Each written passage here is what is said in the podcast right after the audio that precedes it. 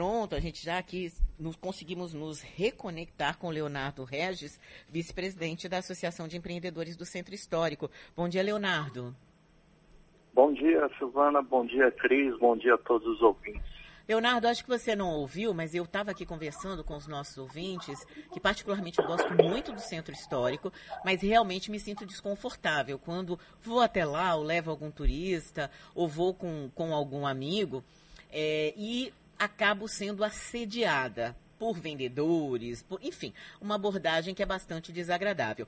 E agora vocês estão integrando aí uma comissão de segurança, né, daquela região. O que, que é essa comissão, Leonardo?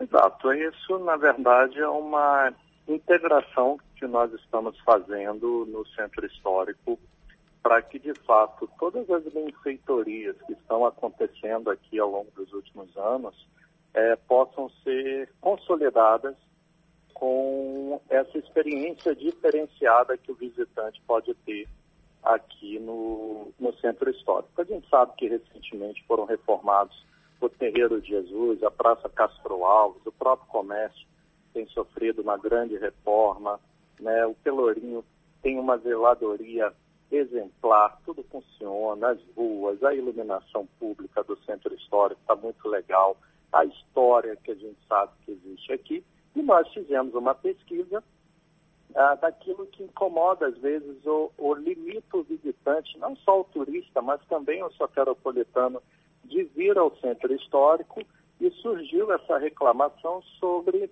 essa questão da abordagem ostensiva muitas vezes, né, que acontece. Isso não é de hoje, mas a gente tem buscado criar uma relação próxima junto à prefeitura, junto ao Estado, junto ao poder público, para que isso seja organizado, para que isso seja minimizado e para que todas essas benfeitorias que acontecem aqui realmente possam se tornar algo comum ao soteropolitano e comum também ao visitante, que certamente vai vir aqui e vai ter uma impressão diferente daqui por diante.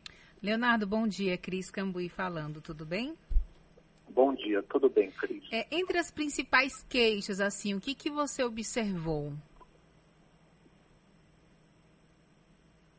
Alô? Oi, consegue ouvir? Consigo, consigo. Pronto. Eu falei, entre as principais queixas, o que, que você conseguiu observar, assim, entre as principais queixas feitas?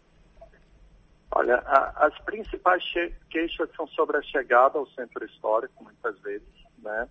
A próprio elevador Lacerda, Praça da Sé, quando as pessoas chegam ao centro histórico, elas geralmente são abordadas ah, de forma ostensiva logo na chegada deles. E muitas vezes é, eles terminam é, é, se sentindo acuados, né, cedem aquele perfil de atividade, porque são variados, existem vários formatos de atividade, e às vezes a cobrança disso ela é indevida, porque não existe uma regulamentação.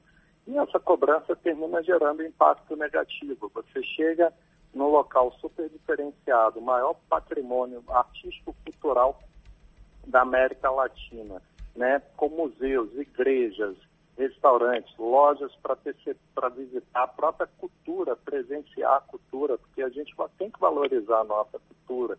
A gente tem que ver a roda de capoeira, a gente tem que ver comer uma carajé, a gente tem que ver toda essa atmosfera que o centro histórico passa, mas a gente precisa ter algumas regras, alguns limites. Né? A gente precisa ter a inclusão dessas pessoas e até trazer a dignidade para que elas possam trabalhar de fato de maneira, de maneira ordeira e organizada, e com isso o visitante leve uma excelente impressão uh, da cidade e o próprio soteropolitano possa ter no centro histórico uma opção de lazer. É um espaço a céu aberto, a gente sabe que a pandemia está aí, é um espaço que a cultura pulsa dentro do centro histórico, tudo funciona e a gente quer deixar um convite para que as coisas de fato mudem e que o soteropolitano passe a ter algo diferenciado aqui por diante. Vocês têm, Leonardo, algum exemplo de cidade que vocês gostariam que, que o centro histórico, claro, com as suas características, né, com a cara da Bahia, com a história do nosso centro histórico, mas que a gente pudesse ter aquela aura de, de determinada cidade quando a gente chegasse ali ao centro histórico? É, não, não, existe um, um, um, exemplo, Cris. O que, que a gente percebe do centro histórico de, de Salvador? É uma, é uma cidade histórica dentro da capital. Nada consegue se comparar ao, ao que Salvador tem, ao que Salvador consegue ofertar uh, para o turista, para o soteropolitano. A gente tem interagido bastante com a Secretaria de Turismo e com a própria diretoria de gestão do Centro Histórico para mostrar o quanto Salvador pode ser referência nacional e mundial em visitação e em estruturação de cidade. A gente poderia comparar a cidade de Ouro Preto, mas Ouro Preto você precisa é, é chegar na capital, depois se deslocar até Ouro Preto, tudo funciona, até porque a cidade, grande parte dela funciona pelo turismo. Uhum. Nossa cidade não, a nossa cidade a gente tem algo é, é que que o que está faltando talvez é integrar esse turismo, não só o, o, o, de quem vem de fora, mas quem está internamente. Né? Ouro Preto é uma cidade que é o turismo histórico. Salvador não. Ó. Salvador é uma cidade que tem o turismo de praia, tem o turismo esportivo, tem o, o turismo religioso. Nós temos aí uma série de, de formatações de turismo que pode ser agregado não só para quem vem de fora, mas para quem está na cidade. A gente precisa com todo esse cenário que a gente não está podendo viajar, é, é, é, nos permitir vislumbrar um pouco mais a nossa cidade e encontrar ambientes organizados. E esse é o grande objetivo da comissão. A comissão ela pretende é, é trazer esse olhar do visitante, atender a expectativa dele. Né? Nós não somos críticos ao que acontece no centro histórico, muito pelo contrário, a gente busca uma solução para gerar a melhor experiência que o visitante possa ter, e isso, obviamente, rodar a economia da região. A gente sabe que quanto mais pessoas visitam, maior o consumo, maior a economia, maior a uhum. geração de empregos, maior a dignidade para essas pessoas. E poucos, muitos não podem pagar por poucos, né? Porque o potencial de geração de emprego e renda no Pelourinho, com novas empresas se instalando aqui, ele é bem significativo. E há interesse em virem para o centro histórico, desde que situações como essa estejam organizadas e as pessoas estejam visitando. Sim, Leonardo, é, ainda em relação a isso, puxando um gancho, existe algum projeto, por exemplo, é, que, que para que essas pessoas né, possam ser remuneradas por esse serviço, sei lá, parceria com agências de turismo aqui na capital, ou até mesmo algum valor tabelado, que seja algo assim?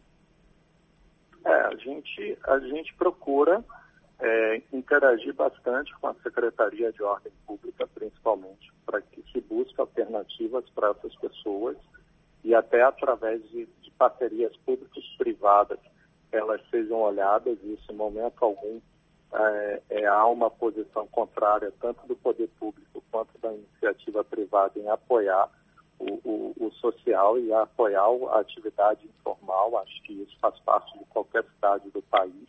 Atividade informal e cultural, porque não deixa de ser cultural, mas é, é, essas soluções elas virão certamente com a organização. A partir do momento que há essa, essa comissão agora disposta a organizar, eu não tenho dúvida de que essas pessoas vão encontrar um caminho correto para se sentirem mais integradas, e isso vai ser importante para elas também. Tá certo, quero agradecer aqui ao vice-presidente da Associação de Empreendedores do Centro Histórico, a AXÉ, Leonardo Regis. Obrigada, Leonardo. Bom dia para você. Obrigado, um bom dia a todos.